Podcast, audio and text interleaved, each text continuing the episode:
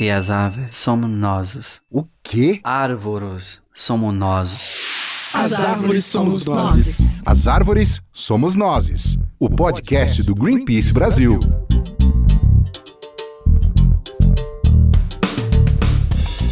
Começando o quarto episódio do nosso podcast, o assunto hoje é um assunto que está na boca do povo, literalmente, e infelizmente dos políticos também. Vamos falar de fake news. E às vezes esse tema pode chegar na mídia que acaba caindo também pela ansiedade de dar notícia ou por um monte de outros fatores que a gente vai saber hoje. You are fake news. Um portal ou outro já publicou como fake news. Vamos combater esses fake news. This is fake news. A gente acabou de ouvir as vozes de alguns políticos, Trump, Haddad, Bolsonaro e Barack Obama. A gente vai discutir aqui qual foi o impacto das fake news nas eleições. E para isso nós temos um convidado muito bom, né? certo, Paulina? Exatamente. Bom, você sabe qual é a diferença entre fake news e mentira? Qual é a lógica por trás disso, né? A gente vai falar um pouco sobre isso. Eu sou Paulina Chamorro, jornalista e perco um tempo enorme tentando apurar informações. Eu sou o Rafael Silva, redes sociais do Greenpeace Brasil, e eu confiro tudo que chega no grupo da família. Bom, e a gente tem um convidado aqui no estúdio especializado no tema. Bom, boa tarde, sou. Boa tarde, boa... bom dia, boa noite. A gente nunca sabe o que está ouvindo, né, o podcast. Sou Rodrigo Ratier, professor de jornalismo da Faculdade Casper Libero, e eu resisti nos grupos do futebol até a hora em que abriu as urnas da eleição. Nossa, você conseguiu isso tudo. Olha, Caramba. foi meu máximo, viu? Eu, eu dei tudo de si, né? Como, como os, os boleiros falam, né? Bom, o Rodrigo está aqui justamente para a gente começar, né? Já, já te convidando para nos contar como é que foi esse projeto ótimo, né? Um projeto, como falar, um curso online super pop é, É. do Vaza Falciani, Rodrigo. O Paulina foi assim, a gente, é, eu falo a gente porque foi um projeto desenvolvido por três professores universitários, eu sou um deles. A gente imaginou que fazendo um curso com uma linguagem simples, pop, trazendo youtubers, ah, se apropriando dos elementos do meme, dos testes, da interatividade, a gente conseguisse falar sobre fake news para um público mais amplo. E aí a gente desenvolveu um curso em oito capítulos chamado Vaza Falciane, né? Vaza Falciane. Maravilhoso nome, vamos combinar. Ah, Muito obrigado. Também gosto muito do nome do, do podcast, viu, do, do Greenpeace. Então, tão, tão bem de nome aqui e de, de rasgação de seda também, né? Mas não? então, e a gente fez um, um curso em linguagem simples, em oito capítulos, aberto para todo mundo na internet, para tentar explicar um pouquinho melhor o que, que é esse fenômeno das notícias falsas. Legal. Isso foi em que período? Quando vocês lançaram esse curso? Ele está no ar desde 1 de agosto. A gente passou o ano inteiro de 2017, estamos em 2018, né? Sim. E o comecinho de 2018 Por fazendo o curso. É. Parece longo, né? Legal. Mas isso foi com, com uma pegada assim, do tipo, vamos nos preparar para essas eleições, vamos nos preparar. Por que, que foi escolhido nesse período ou porque se deu por uma simples coincidência? O lançamento, sim. A gente quis seguir uma coisa bem, é, bem, vamos dizer, junta ao calendário eleitoral, né? Mas o curso ele não fala só de eleições, até porque fake news estão em, em várias áreas. Obviamente que a política foi a que teve maior proeminência, porque a gente teve, enfim, uma disputa eleitoral muito pesada, né, agora. Mas a gente tem exemplos de fake news na saúde, no meio ambiente. Acho que o Rafa vai, vai trazer alguma coisa Oh, sim. nesse sentido, né? Com celebridades de montão, né? Enfim. Mas é. A- E uma coisa interessante assim, o curso já vai ter que ter uma segunda versão para contemplar tudo que aconteceu agora no processo eleitoral brasileiro, né? Pois é, mudou bastante e foi tudo bem atualizado é, em tempo real. Bom, como o Rodrigo falou, não é só de eleições, não é só política, né, Rafa? Você trouxe aí um, um popurri Nossa. de histórias. Conta aí. É, a que gente estava que- conversando aqui antes da, da gravação né, sobre o que eu, o que eu tinha é, sele- selecionado aqui para trazer, porque fake news é uma, é uma coisa que, que a gente começou a chamar de fake news agora, mas já ocorrem os chamados boatos, né, a desinformação há bastante tempo, né? E, e o Greenpeace estava envolvido em alguns, alguns desses boatos. Um dos exemplos que eu trouxe aqui foi o que aconteceu em dezembro do ano passado, em que surgiu um vídeo mostrando vários pássaros sendo soltos é, de um barco no meio do, da- do Oceano Atlântico, ou de algum oceano, a gente não sabe qual é. É, e no texto do- deste vídeo dizia que eram ativistas do Greenpeace liberando pássaros da Mata Atlântica porque seriam vendidos na Europa. É uma coisa completamente absurda. E, tipo, a gente nunca fez isso. Isso começou a circular nas redes, né? Nessa época, no dezembro, no final do ano, a gente tava, né? Preparando pro recesso, Natal, etc. A gente, meu, o que que tá acontecendo, né?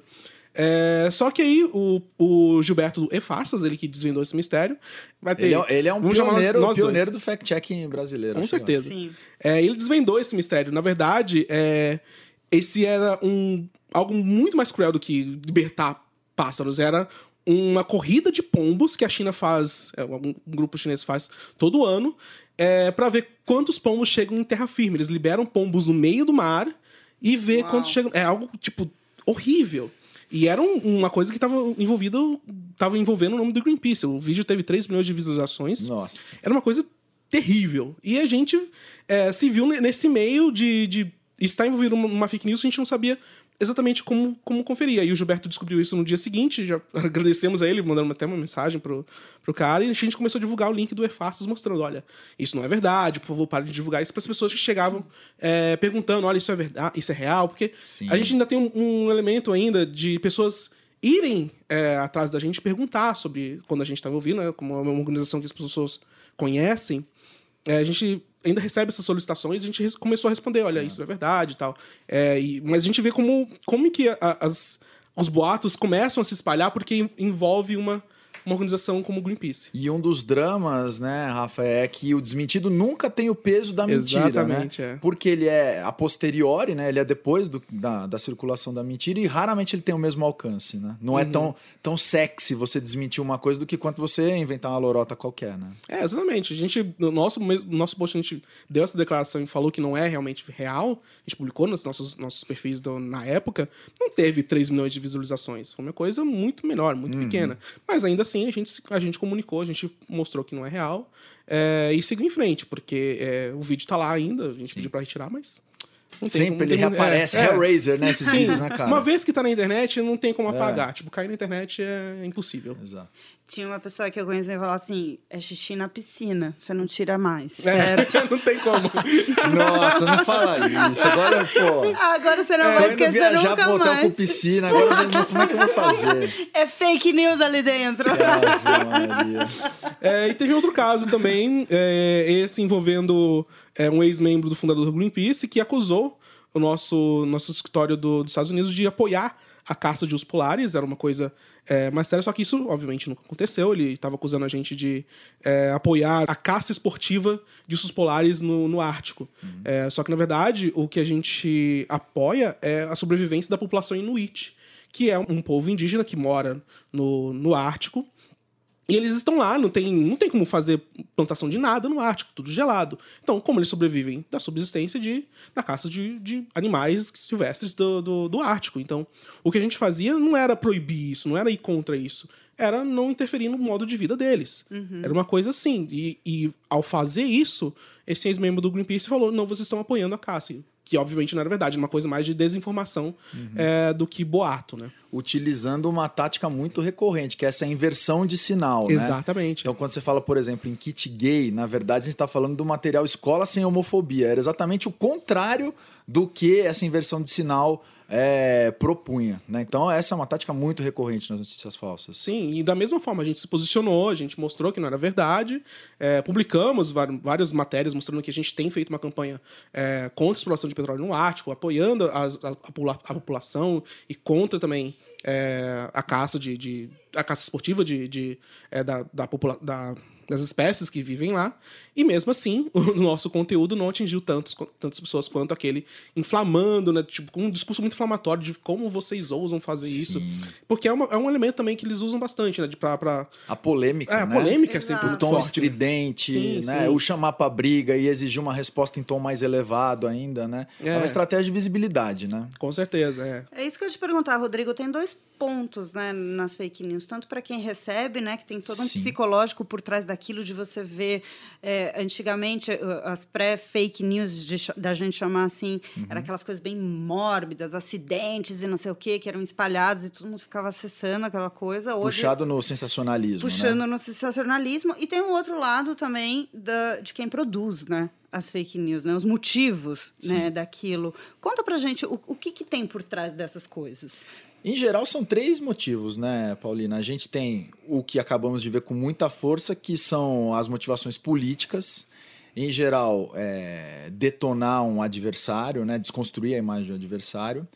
Você tem motivações econômicas que não foram tão, tão prevalentes nessa eleição, mas, por exemplo, na eleição americana, você tinha um grupo de moleques na Macedônia produzindo fake news é, a favor do Trump, mas eles não eram partidários do Trump. O que eles queriam é que as pessoas acessassem as páginas do site deles e com isso que rodassem banners de publicidade que geram um centavinho ali, mais de centavinho em centavinho, com um milhão de visualizações você consegue um dinheiro bom. Então você essa- o Trump de isca. Exatamente. Aham. né? Porque eles disseram que os eleitores do Trump eram os mais crédulos. Então eles tentaram com eleitores da Hillary, fizeram um teste AB ali, né? Não rolou. Com, com a da Hillary não rolou, então com o Trump foi é, pote de ouro para eles, né?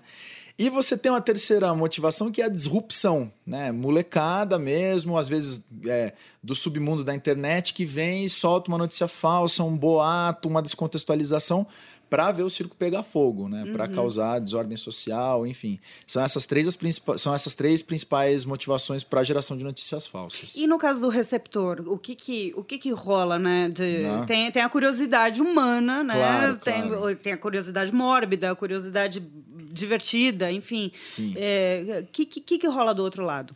Então, isso que você está dizendo é, é fundamental, né? Porque muitas notícias que não são notícias falsas são passadas para frente porque, um, as pessoas não têm é, as competências necessárias para fazer a interpretação de texto, né? Então, um exemplo são os artigos de opinião. Elas não, eles não podem ser considerados notícias falsas. Você pode ler uma coisa, Rafa, que você discorda 100% do que está escrito. Tenho lido bastante na internet Pois nos últimos, nos últimos meses. Tá fácil, né? É. Mas se for um artigo de opinião, você não pode dizer que é fake news.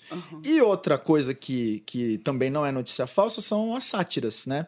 Muitas vezes você tem uma, uma tiração de sarro, qualquer coisa feita para ser um, um recurso humorístico. Por exemplo, a Ursal nasceu Nossa. como né, um post claramente humorístico, de sátira. E aí alguns re- receptores né, acharam que aquilo era um para valer, né, União das Repúblicas Socialistas da América Latina. E aquilo chegou aos debates de televisão, né? Pois é. Então, acho que tem esses dois lados aí, né? A- vamos dizer, uma falta de competência na, na interpretação da mensagem. é, e, e também tem um outro lado que, que é o envolvimento emocional das pessoas. Não sei se vocês perceberam isso, mas eu tenho alguns é, perfis do, do candidato contrário ao que eu apoiava. E foi muito curioso perceber o que acontecia à medida que a eleição estava chegando. Eles começaram a repassar notícia falsa. Né?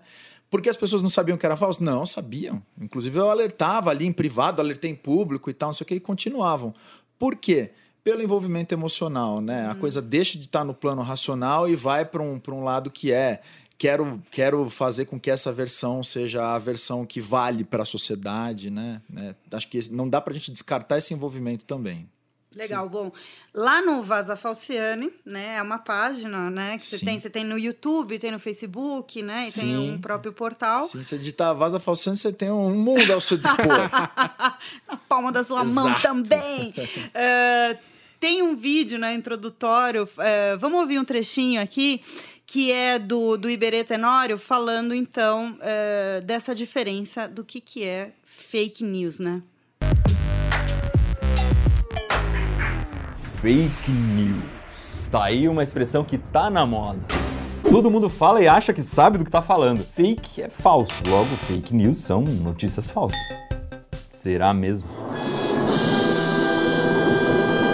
Complicado falar desse tema em termos de falso ou verdadeiro. Isso porque não existe uma notícia que seja 100% falsa. Para que alguém acredite nelas, elas pelo menos têm que parecer verídicas. Na verdade, fake news são um verdadeiro saco de gato. Dependendo para quem você pergunta, dentro dela podem ter coisas como sátira, propaganda política, boatos e até publicidade de empresas. Mas então, não dá para definir? Então, Rodrigo, é, dá pra definir? A gente tem como saber a diferença entre fake news e mentira? Dá, dá para definir. Opa. Assim, é, na encarnação atual, que a gente, né, os teóricos da área dizem que é, começou com a eleição do Trump em 2016 e um pouquinho antes com o Brexit também, né? Foram Sim. os dois momentos em que você teve uma, uma subida na divulgação de notícias falsas. Fake news são notícias divulgadas em redes sociais. Não é que não existam fora das redes sociais, mas as redes sociais são fundamentais para disseminar a mentira. Se eu conto uma mentira para você, Pauline, e você não conta para ninguém, não tem problema. O problema é a amplificação da mentira, né? Que é, possuem conteúdo é, verificavelmente falso, né? Por isso que no jornalismo a gente trabalha com o critério de veracidade e não de verdade. Verdade é um critério filosófico, né? Um conceito filosófico. Veracidade é aquilo que a gente pode verificar que é falso. Se eu faço uma notícia dizendo que um avião caiu e o avião não caiu, eu consigo comprovar, né, que é inverídica aquela matéria. Uma terceira característica aí que é bem importante são notícias que simulam o formato jornalístico para parecerem reais, né? Então você tem, em geral, na fake news, clássica, né? Se é que dá para chamar de clássico uma coisa que, que surgiu em 2016, né? Manchete, linha fina, um nome de um veículo que às vezes lembra coisas jornalísticas, tipo Universal, Livre, Independente, né? As combinações aí que a gente pode. Diário de não sei o quê. Exatamente. Bolha de São Paulo, Aí. essas coisas, né? Enfim. Tudo também para levar a credibilidade é, do jornalismo junto consigo, né? Só, essa é a definição clássica, só que é, por que eu falei que a gente, falei fora do ar que a gente vai ter que mexer no curso em várias coisas? Porque as eleições brasileiras desafiaram um pouco esse, esse conceito, né? Com a migração da campanha do Facebook pro WhatsApp, a gente voltou a ter estratégias que eu diria que são assim, mais simplórias, mais toscas até mesmo de enganação. Então, vídeos sem autoria, que vão um pouco na linha do que você falou, Sim. né, Rafa? O vídeo do, do- dos pombinhos ali, ele é um boato, ele é uma descontextualização, Uhum. imagem manipulada, meme com, com foto fora de contexto, né? Isso é fake news clássica? Não. Porque elas não estão simulando o formato jornalístico. Elas são outras coisas, né? Dentro de um guarda-chuva mais amplo de desinformação. Por isso que as pessoas têm usado mais a ideia de desinformação no sentido de ruídos da comunicação, né? De levar a tomar decisões equivocadas do que mesmo fake news. É, e uma coisa que, que você citou que é, que é importante, a gente, é, é a falta de contexto, porque às vezes você coloca uma foto lá, no, compartilha uma foto que é de um, um período que aconteceu alguma coisa, e você deixa que a pessoa faça a ligação de acordo com o que ela pensa, né? Se é um, se é um grupo que é, já tem um pensamento formado, que é um pouco mais conservador, etc., e você publica uma foto que, naquele contexto, da- naquelas, na, na imaginação daquelas pessoas, vai ser algo negativo, não importa qual o contexto da foto, a pessoa vai acreditar naquilo que ela Sim. quer acreditar. né? Então, é, é, é algo muito fácil das pessoas fazerem essa ligação, quando já É, tem o conceito formato. É o tal do, do viés de confirmação, né? Aquilo se encaixa nas suas crenças. E como nós estamos vivendo um momento muito mais emocional do que racional, né? A tal da pós-verdade é isso. A verdade passou a ser irrelevante para muitas pessoas, né? Não é mais o, o, o, o penso, logo existo, né? É, eu, Eu, eu penso logo, repasso. É, penso logo. Não penso Não muito, logo penso e repasso. repasso. Né? Mas eu acredito, logo estou certo. É. Né? Você colocou um ponto importante no início da nossa conversa na questão da saúde, que aí são consequências é, muito trágicas em alguns casos, Sim. como no caso da vacina, né, que você estava comentando. Com certeza. No, no Vaza Falciane, a gente fez um, um mini doc sobre é, vídeos fraudulentos dizendo que a vacina de febre amarela era a causadora da febre amarela, né? De novo, a gente é, é terrível, né? A terrível. gente- A gente não consegue medir com clareza o impacto dessa informação, mas a gente sabe que a cobertura vacinal, né, do, do- da campanha de vacinação para febre amarela ficou muito abaixo da, da meta. Então supõe-se que haja sim um impacto das notícias falsas na tomada de decisão. Nesse caso, pela não ida ao posto de saúde para tomar a vacina de febre amarela, né? E lá no Vaza, no Vaza Falciane é, tem em módulos, né, para para as pessoas a, a, aprenderem. Mas existe uma, uma forma de interação também, de, de checagem, de envio das pessoas que participaram do curso para que vocês ajudem nesse caminho para descobrir? Ou é realmente o curso é feito para dar ferramentas para as pessoas aprenderem a fazer a sua checagem? Idealmente é um curso autoinstrucional, né? Que Tá. a pessoa entra em contato, ela mesma faz os testes dela ali, ela tem essa possibilidade de se autocorrigir, né? Então a gente vai dando um arsenalzinho de ferramentas para checagem de notícias falsas. A pessoa faz testes no final de cada capítulo e ela vai se autocorrigindo caso ela tenha errado as, as, as alternativas. É, a gente não, não, não, não tem braço para fazer checagem.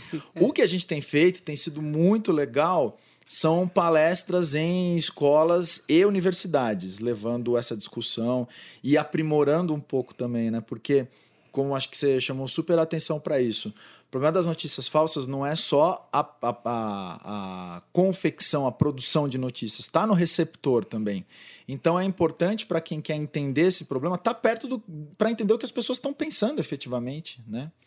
Eu fui para a rua aí um pouco antes do, do segundo turno das eleições e eu fiquei abismado com as coisas que as pessoas efetivamente acreditam, sabe? Então, para gente que é, é, Eu sou jornalista, mas também sou, sou um teórico da, da, da, área de comunicação. É abismante, né? A, a teoria da comunicação fala assim: ah, nos estudos de recepção, as pessoas têm competência para interpretar suas próprias mensagens e uhum. remixar os significados uhum. e produzir né, coisas novas e tal essa eleição foi uma ducha de água fria nisso, sabe? Assim, pelo baixo nível das peças que geraram crença nas pessoas, né? Acho que todo mundo tem um pouco na cabeça as coisas mais aberrantes que circularam aí. Estou usando a eleição só porque é o exemplo mais próximo, claro. né? É, Sim. mas quando vocês criaram, quando vocês construíram né, toda, toda a estrutura do curso, né? A gente ainda não estava passando é. por esse momento, né? Qual que era... Você tem aí um, um top 3 de seu, de coisas absurdas? Ou o que que gerou? Teve algum um ápice de, de fake news que levaram vocês a, a, criar esse curso? Não, eu acho que assim, é um tema que já estava meio que, que na boca do povo, né? É raro uma discussão jornalística ganhar um, um fórum mais amplo, e acho que foi o caso da, das notícias falsas. Mas a notícia falsa é, clássica e que, e que gerou maior polêmica, talvez, na história da humanidade recente, não sabemos ainda da, da, da eleição brasileira. Foi aquela clássica, né? Papa Francisco apoia Donald Trump. Nossa. É. Mas essa era uma notícia é, falsa no, nos padrões tradicionais, né? Então, simulava mesmo uma notícia. Você tinha foto do Donald Trump com o Papa Francisco com crédito. Uma coisa importante, nunca é assinado, né? A notícia uhum. falsa ela é sempre anônima. Redação. É, da redação.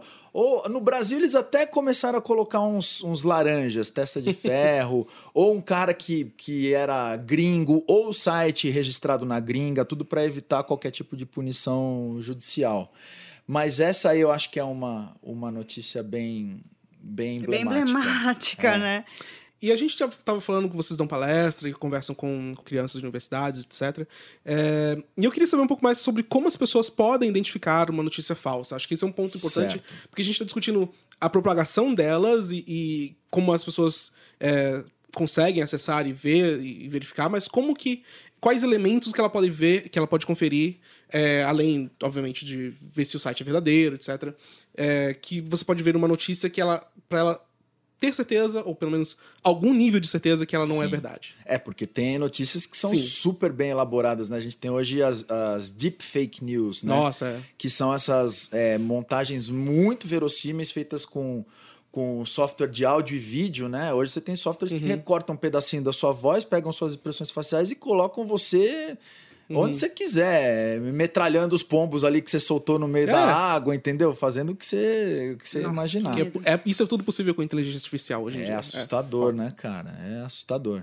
Agora, a primeira coisa, eu acho, quando você tá com dúvida se uma notícia é falsa ou verdadeira, é ter serenidade, né? Então, fala assim, então, respi e respire, inspire. Muita calma nessa hora. Muitíssima calma. Primeira coisa, não passe para frente antes de checar, mesmo que seja uma coisa que, que esteja em linha com as suas crenças, segure a onda, né? Segundo conselho, Google, tanto para texto quanto para imagem. Então, assim, joga o título da reportagem, um trecho da reportagem, e veja se outros veículos já publicaram uma reportagem semelhante.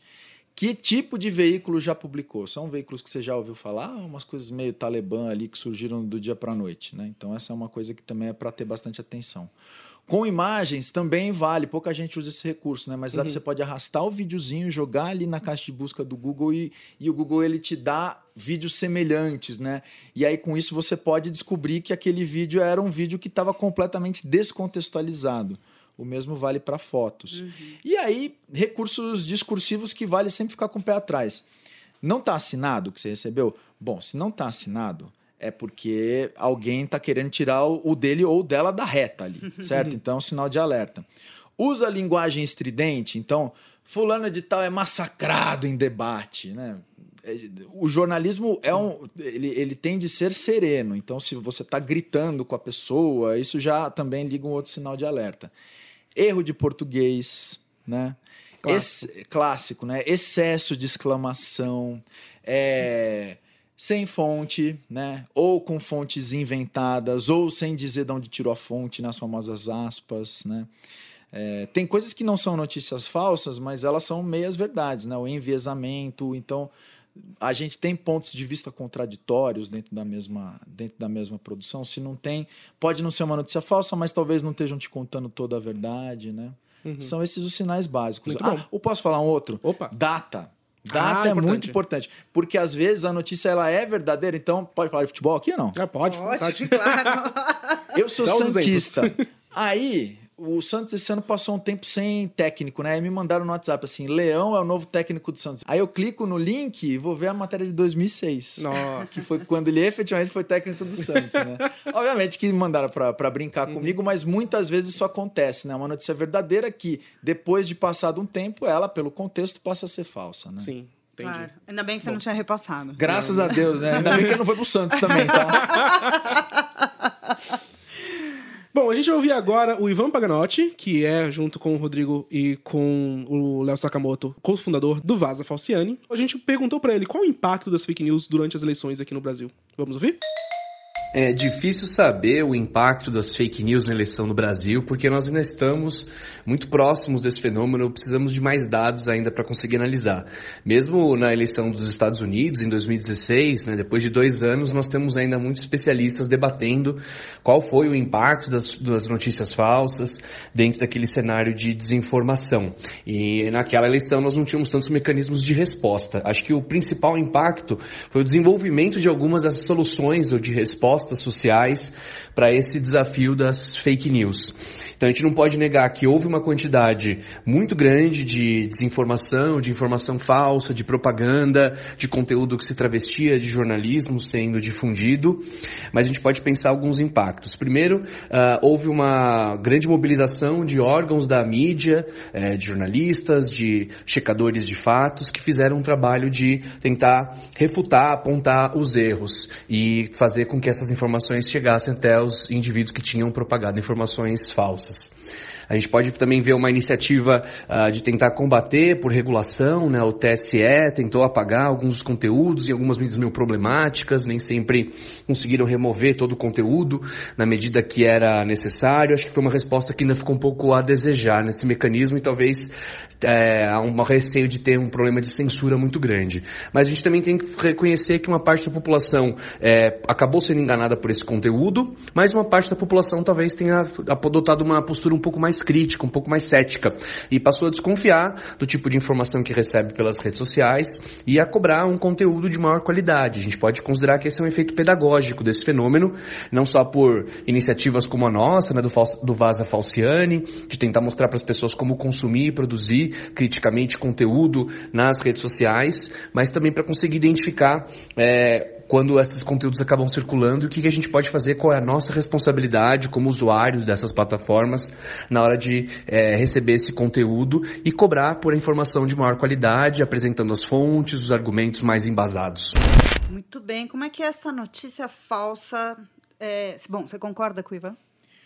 Concordo. Eu, eu, só adicionaria que eu acho que. Eu vou falar, não, não concordo, é, porra, não. acabou o curso. Não, eu concordo. Mas eu acho que todas essas ações foram um pouco enxugar gelo, né? Uhum.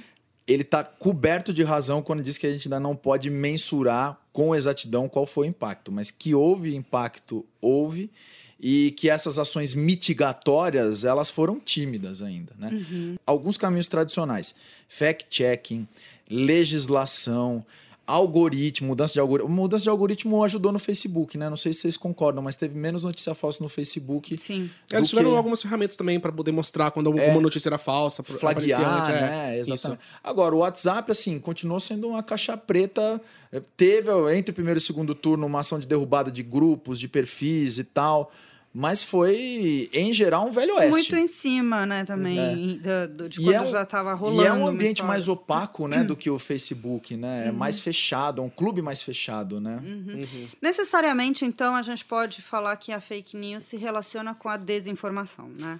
Total. Eu acho que assim, você tem um guarda-chuva mais amplo, que é da desinformação, onde cabe boato, descontextualização, problemas de interpretação, de sátira, de opinião, disfarce, fraude e fake news. Né? Fake news é um pedacinho da desinformação. E tudo.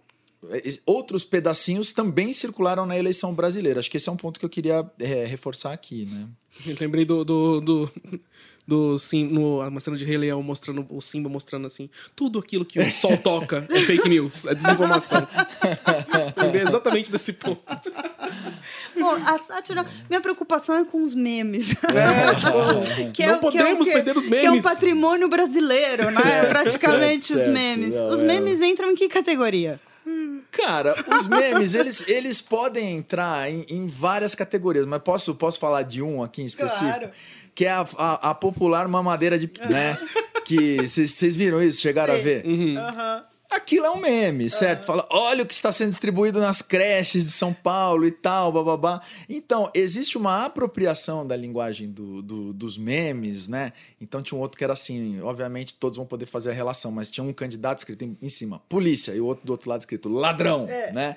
Essa linguagem de, associa de associação, de sátira, de paródia, ela tá muito presente, né? no- nos memes com divulgação de notícias e conceitos falsos, né? Eles foram super usados, não tenha dúvida.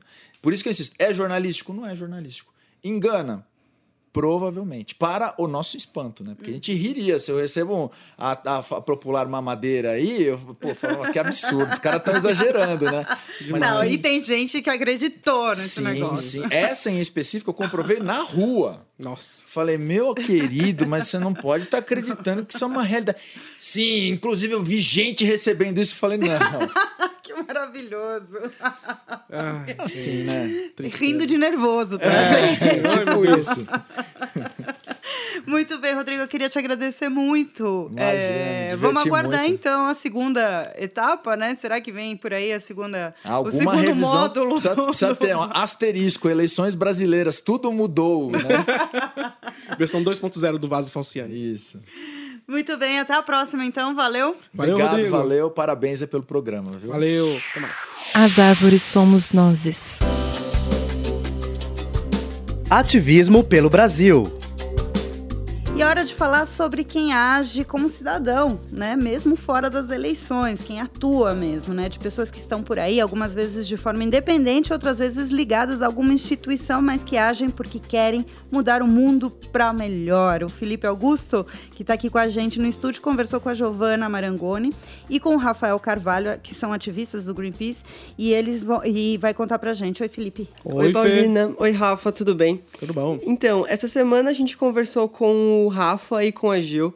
Eles trabalham aqui no Diálogo Direto do Green. Eles têm histórias maravilhosas, porque eles são as primeiras pessoas a serem abordadas nas ruas e eu acho que é, eles conseguem responder isso pra gente maravilhosamente, bem. É, o- qual é o trabalho do Greenpeace, o que, que, ele- a gente, que, que a gente faz, né, fora da, desse escritório e nas ruas aí. A gente vai ouvir então primeiro a Giovana. Vamos lá.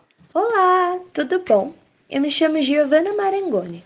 Trabalho aqui no Greenpeace Brasil há um pouco mais de dois anos, mais precisamente na área do fundraising. Para quem não conhece, quer dizer diálogo direto também. Sabe aquela galera que tentou te abordar na Avenida Paulista uns dias atrás? pois bem, somos nós. Nosso trabalho é levar para a população nas ruas um problema e uma solução. Claro que ninguém recebe isso da mesma forma, afinal, toda pessoa é um universo diferente, não é verdade? Existem pessoas que nunca ouviram falar do nosso trabalho, da mesma forma que existem pessoas que já conhecem o nosso trabalho e ainda insistem em jogar essa responsabilidade para o governo. Claro que se o governo não faz a parte dele e eu também não me posiciono, a culpa não é só do governo.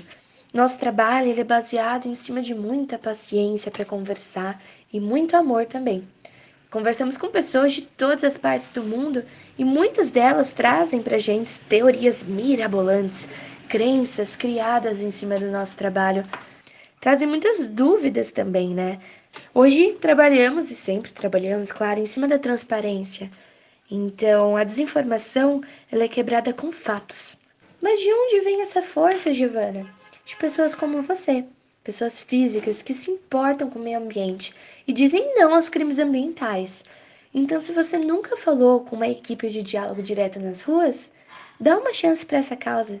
Afinal, juntos somos Greenpeace. E agora tem o Rafael. Oi galera, tudo bem? Sou o Rafael, líder da equipe Rocket aqui do Rio de Janeiro, e vou falar um pouquinho para vocês da minha experiência durante quatro anos de diálogo direto que eu tenho.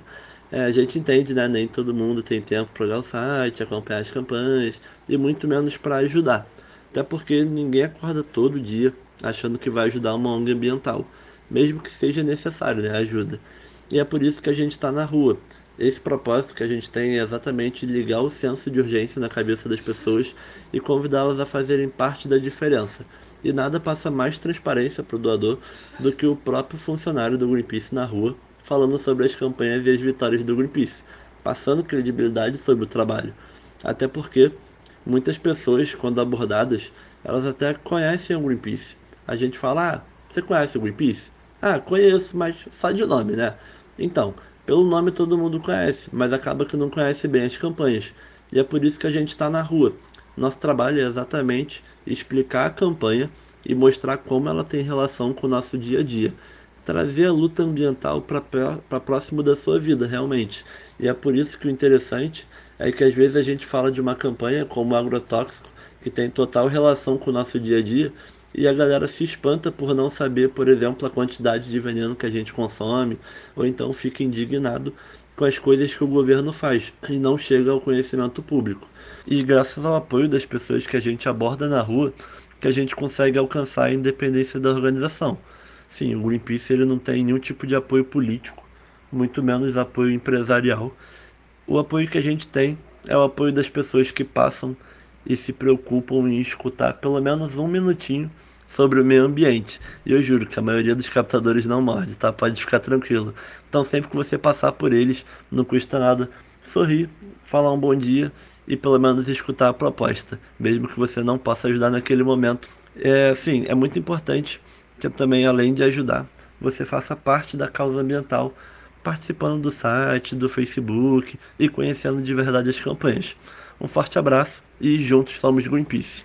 Ouvimos então a Giovana e o Rafael aqui, Felipe. Eles são aquelas pessoas que ficam abordando as pessoas na rua. Eles são as pessoas que a o gente... coletinho do Greenpeace, no metrô, nas ruas. Que às vezes estão na Paulista ali ou em outros cantos do Brasil e as pessoas às vezes passam correndo por eles, não dão muita atenção, mas acho que é importante dar uma parada, entender o trabalho da organização, uhum. porque eu acho que eles são o primeiro canal aí das pessoas entenderem o que o Greenpeace de fato faz aqui no Brasil. Com certeza. E nada como esse diálogo ali ao vivo mesmo, né? Que às vezes muda bastante de figura. Sim. E aproveitando que você está aqui, Fê, no episódio anterior a gente pediu para as pessoas mandarem comentários sobre o podcast, sobre o que é ativismo para você, e nós tivemos 80 comentários no nosso post lá no, no site. Você selecionou aqui alguns para a gente comentar, né? Fala alguns deles aqui pra gente. Sim, é. Vamos agradecer, né? Porque é, foi, a gente comemorou super aqui, porque foi acho que o nosso recorde de interação quase Sim. nas nossas redes nos últimos tempos. Isso prova que é um tema que mexe mesmo com todo mundo, independente de idade, independente de crenças, né? O, o ser ativista é muito forte. Sim, é. A gente pergunta. Acho que o ser ativista é isso, né? A gente perguntou porque as, pelo que as pessoas entendiam como ativismo e vieram respostas maravilhosas. Depois, para quem quiser ler todas, tá lá no nosso site, mas a gente separou quatro aqui que chamaram nossa atenção de, de logo de cara. A gente pode começar então falando a, da Eliane, que ela comentou que ativismo para ela é participar ativamente das decisões que envolvem a sociedade e que nós, cidadãos, devemos participar ou apoiar os movimentos que falam e entram para nas, das ações dentro de nós, assim. Achei bem bonito. A Eliane tá super certa. É. A gente teve a Adriana de Oliveira, que falou que ativismo para ela é o que está ativo é estar ativo e participando de tudo ao nosso redor, lutando por dias melhores uh, para todos os seres humanos, levando consciência e participando onde quer que seja. É mudar o mundo começando por ela, no caso. Ah, que bonitinha, adorei essa. Mudar o mundo começando por si, acho que é por aí, né? É isso. Tem o Jaderson, que falou que ativismo não é apenas uma manifestação que devemos adotar durante as eleições, Importante. mas sim a todo tempo para que não fiquemos vulneráveis aos políticos e aos empresários mal intencionados. Essa é Importantíssimo, né? Importantíssima, gente mais não, profunda. não pode ser é, falar de política de quatro em quatro anos ou de dois em dois anos quando tem eleição. A gente tem que falar de política sempre, quando tem alguma coisa que afeta a nossa realidade ou que a gente é contra, a gente tem que se manifestar. É preciso estar atento e forte, né? Exatamente. E, por fim, a Nancy, que comentou que ser ativista, acima de tudo, é se indignar, é sentir que algo pode ser feito por no mínimo que possa ser, e se dedicar não porque vê pessoas se dedicando, mas porque sente um compromisso interno em fazer alguma coisa para que um dia o mundo melhore e possa se modificar. Nossa, isso é muito bonito. É muito bonito, né? Gostei. É slogan de Greenpeace. assim. Felipe, obrigada. Eu que agradeço, gente. E, bom, para esta, para este episódio, que a gente falou bastante sobre fake news, a gente também quer saber, né, opiniões, né? Pode mandar a sua participação e no próximo episódio a gente vai ler com relação a isso aqui, né? Mandem vai- super nas nossas Por favor, redes. mandem aqui nos comentários do- da publicação aqui no nosso site. E a gente quer, quer saber, você repassa informações sem verificar? Você verifica as informações antes? Como? Manda aqui o seu comentário que a gente vai ler no episódio da semana que vem. Ou da próxima. Na verdade, são duas semanas. Obrigada, Fê. Eu que Valeu, agradeço. Fê. Valeu, gente. Obrigado. Bom, chegou a hora da nossa menina do tempo, a Mariana Mota, né? Tô louca pra saber quais são as previsões, Mari. Vamos lá. Previsão do tempo em Brasília com Mariana Mota. Olá, pessoal! Bom, passada a eleição, está aberta a temporada de chuvas de projetos no Congresso. Pois é, projetos que estavam parados lá atrás, aguardando acabar o período eleitoral, agora estão voltando e ameaçam causar uma tormenta nas próximas semanas. Inclusive, a baixa reeleição no Congresso ajuda também a explicar votações aceleradas assim nos últimos meses do ano. Boa parte dos parlamentares não terão mandato a partir de janeiro, então, se os beneficiar, vão aproveitar essa maré. Esse é um importante momento para ficarmos de olhos bem abertos, buscando boas fontes de informação e preparados para resistir a qualquer proposta que ofereça risco ao meio ambiente, às conquistas sociais e à democracia. Alguns projetos, como a flexibilização do licenciamento ambiental e a liberação de mais agrotóxicos, podem ser votados nessa reta final. Outro projeto polêmico é o que quer limitar o nosso direito de livre manifestação. Não querem nos ver nas ruas lutando pelo que acreditamos. Esses parlamentares podem até achar que são maioria lá dentro do Congresso, mas aqui fora nós somos muitos e estamos preparados para resistir e defender os nossos direitos. Por hoje é isso, pessoal, e até a próxima. Tchau, tchau. Falou pouco, mas falou bonita essa Marimota, hein? Muito bem. Sensacional. Ela estava citando, é, nesse caso, a lei antiterrorista, né, que a gente está vendo bastante ser discutida nos, nos últimos, na última semana, é, e que realmente pode afetar vários movimentos sociais, não só é, manifestações do Greenpeace, como é, qualquer movimentação, é, mo- movimento social que vai para as ruas. Então é muito importante a gente ficar de olho no Congresso, nessa reta final. Bom, e se você quiser saber mais sobre os temas que a gente discutiu aqui, né? Temos também a participação, o chamado que o Rafa fez sobre o nosso tema deste episódio, que é sobre fake news. Você pode acessar o site greenpeace.org.br e conferir também os diversos canais de comunicação, que são quais, Rafa? Nós temos o Twitter, Greenpeace BR, nós temos o Facebook, que somos Greenpeace Brasil, e o Instagram também, Greenpeace Brasil lá. Acesse as nossas redes e vê o que a gente está falando sobre os vários temas que estão acontecendo no Brasil nessa última semana. Você também pode enviar comentários pra gente no e-mail social.br@greenpeace.org ou acessar nosso site, como a Paulina falou, e deixar seu comentário lá no post deste episódio. Até a próxima, gente. Falou, tchau, tchau. Termina aqui As árvores somos nós. o podcast do Greenpeace Brasil.